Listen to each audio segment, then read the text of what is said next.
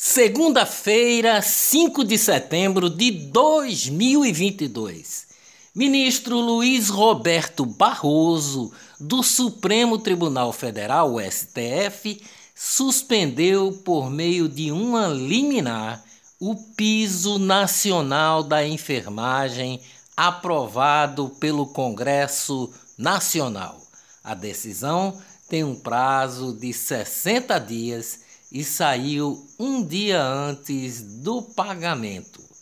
Ministro atendeu a pedido da Confederação Nacional de Saúde, Hospitais e Estabelecimentos e Serviços, que questionou a constitucionalidade da lei, alegando que há risco de demissões em massa, pois o setor privado não teria condições de arcar com os novos salários. Respeito, mas não concordo, disse Arthur Lira, presidente da Câmara dos Deputados, depois da decisão de Barroso. Conselhos Federal e Regional de Enfermagem, Corém e COFEM se posicionaram contra a decisão do STF. Governo federal incluirá mais de 800 mil famílias no Auxílio Brasil neste mês de setembro. Chile rejeita nova Constituição, derrota por larga margem. 62% dos votantes manifestaram contra a promulgação do novo texto constitucional. Revés para o governo do presidente Gabriel Boric do Chile. Olá, eu sou o jornalista Ivan Maurício e estas são as notícias mais importantes do dia. Tudo o que você precisa saber para ficar bem informado em apenas 10 minutos operadoras poderão ativar a tecnologia 5G no Recife a partir desta segunda-feira.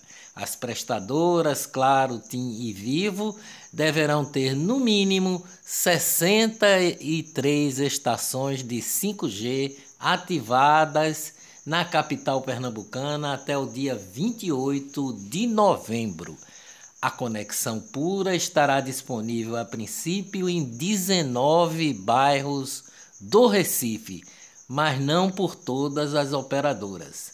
São os bairros que terão cobertura 5G: Boa Viagem, Casa Forte, Torre, Parnamirim, Alto Santa Terezinha, Várzea, Casa Amarela, Morro da Conceição, Pina, Apipucos, Soledade, Tamarineira, Derbe, Torrões, Graças, Zumbi, Madalena e Macaxeira e Aflitos.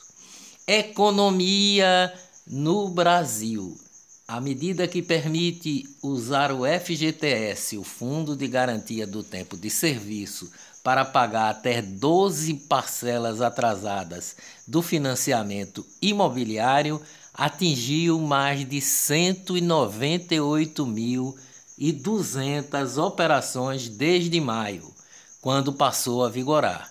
Segundo a Caixa Econômica Federal, do total, 179.600 negociações foram realizadas pelo banco, a Caixa, e as demais por outros agentes financeiros.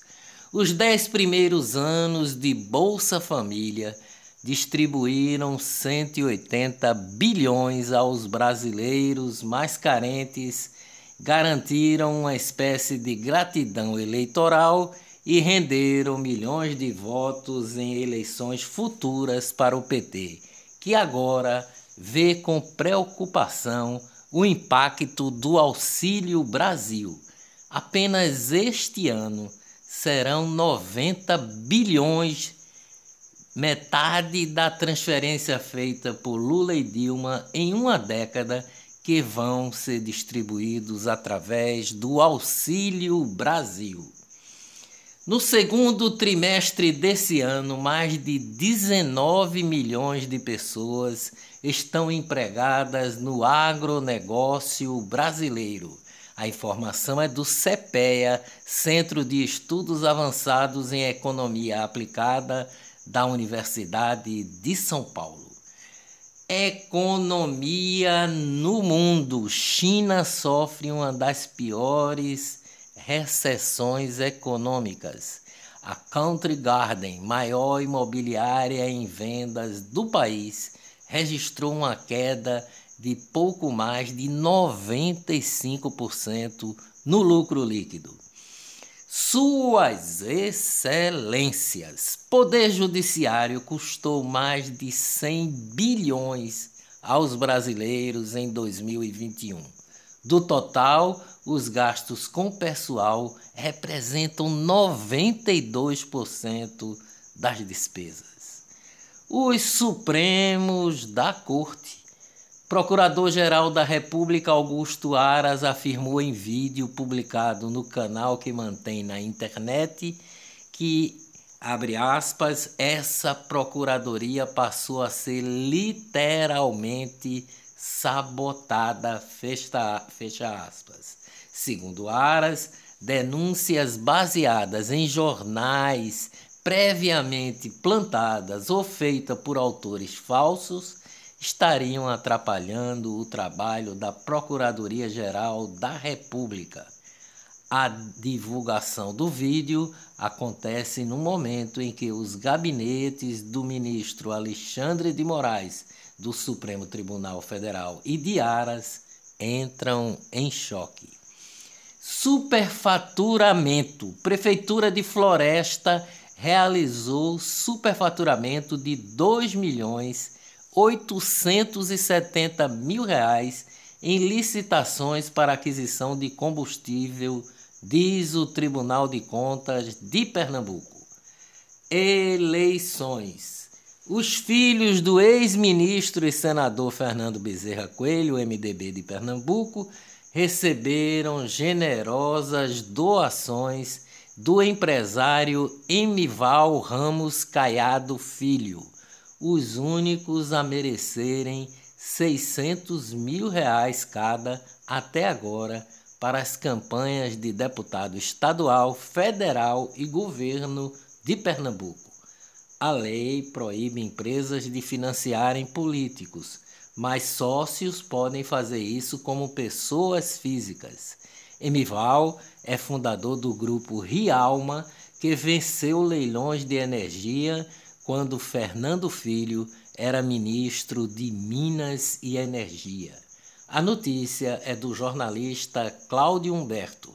Miguel Coelho é candidato a governador, o ex-ministro Fernando Filho a deputado federal e Antônio Coelho tenta a vaga de deputado estadual pela segunda vez. Ex-apresentador de TV Dene Oliveira e mais cinco candidatos têm registros negados pela Justiça Eleitoral de Pernambuco. Dene Oliveira cumpriu pena por violência sexual contra menores e por isso está inelegível. Tribunal Regional Eleitoral de Pernambuco, TRE, determinou a retirada de inserções com a participação do ex-presidente Lula, do PT, em propagandas do candidato ao governo de Pernambuco, Danilo Cabral, do PSB, na televisão e no rádio. Segundo a decisão, as aparições do petista Lula extrapolam 25% do tempo permitido para apoiadores nas peças publicitárias. Após proibição na justiça, Bolsonaro divulga nova propaganda com Michele. A campanha utiliza a voz da primeira-dama Michele para não exceder o limite de 20 por, 25% do tempo e de imagem. Tentaram intimidar minha filha, diz Sérgio Moro sobre as buscas. Querem usar a eleição como uma revanche da Lava Jato, disse Moro a aliados.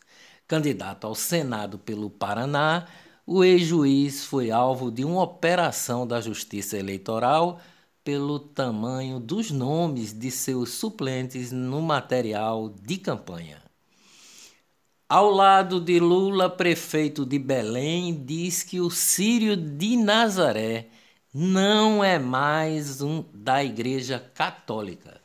Em ato político com o ex-presidente, Edmilson Rodrigues, do PSOL, ofendeu aos católicos. A Arquidiocese de Belém disse que fala do prefeito do PSOL contra o Sírio fere a comunidade católica.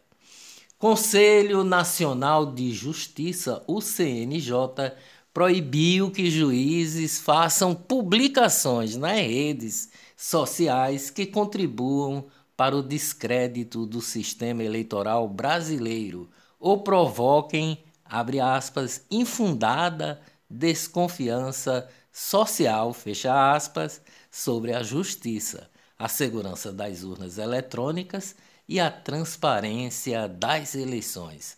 A decisão foi assinada pelo ministro do Supremo Tribunal de Justiça, STJ, Luiz Felipe Salomão, Corregedor Nacional de Justiça.